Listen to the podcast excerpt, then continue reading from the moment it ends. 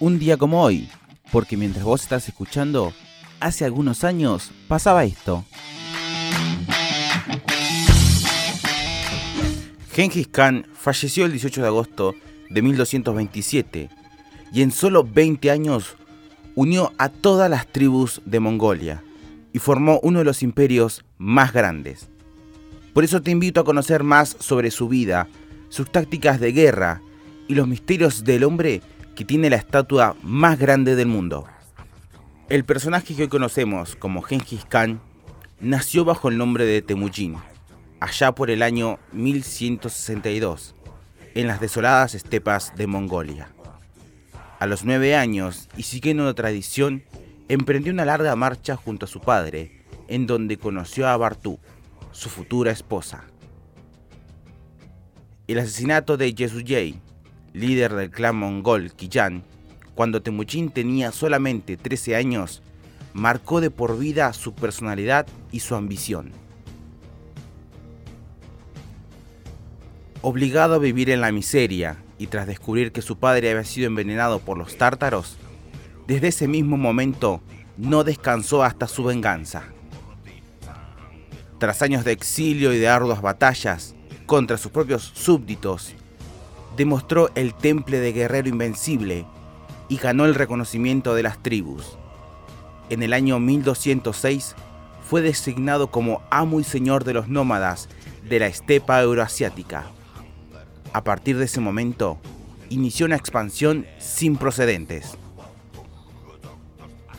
Inexorable y despiadado como el clima del lugar, Genghis Khan unificó a todas las tribus mongolas y expandió sus conquistas desde China hasta las puertas de Europa durante el siglo XIII. Una de las primeras victorias fue la que libró contra los merquitas, en castigo por haber raptado a su mujer.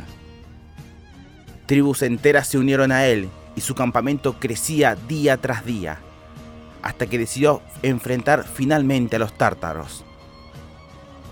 Sus víctimas eran los estados más poderosos en ese momento, los imperios Yurten y Guaresmio, estos últimos en una recordada batalla a orillas del río Indo en el año 1221.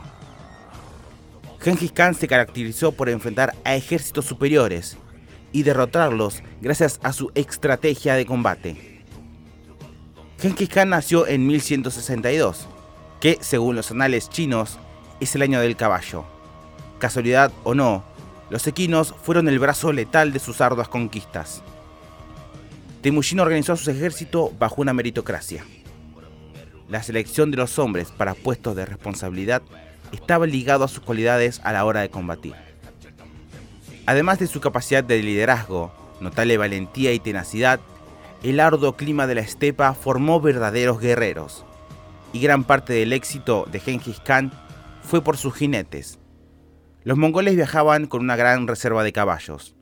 Los jinetes iban montados armados con dos arcos, uno más liviano para disparar desde el caballo y otro más pesado que lanzaba flechas de acero a corta distancia. En lo que es tecnología, los ejércitos de Genghis Khan estaban atrasados, pero contaban con una organización letal. El gran conquistador estructuraba a su grupo en unidades de 10, 100, 1000 y 10.000 hombres algo que no era una novedad. Pero Gengis logró una enorme fidelidad estableciendo que si, por ejemplo, uno de los soldados del grupo de 100 desobedecía una orden, el resto también era ejecutado. Su táctica era un verdadero modelo de precisión. Las unidades iban separadas por anchos espacios. Adelante las fuerzas de choque.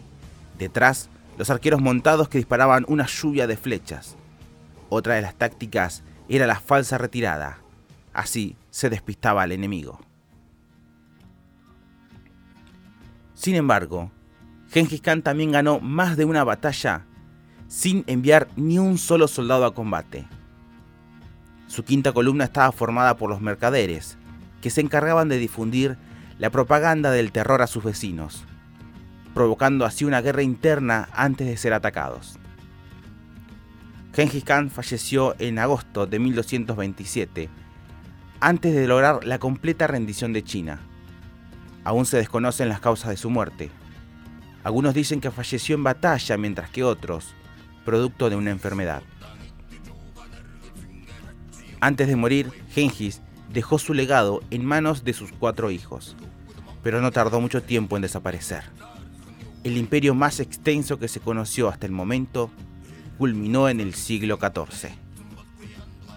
Sus sucesores dominaron toda Asia y penetraron en Europa, pero hoy los mongoles son un pequeño grupo de tribus nómades que tienen a Genghis Khan como héroe e ídolo nacional. Tal es así que a 150 kilómetros de Ulaanbaatar, capital de Mongolia, se ubica la estatua ecuestre más alta del mundo.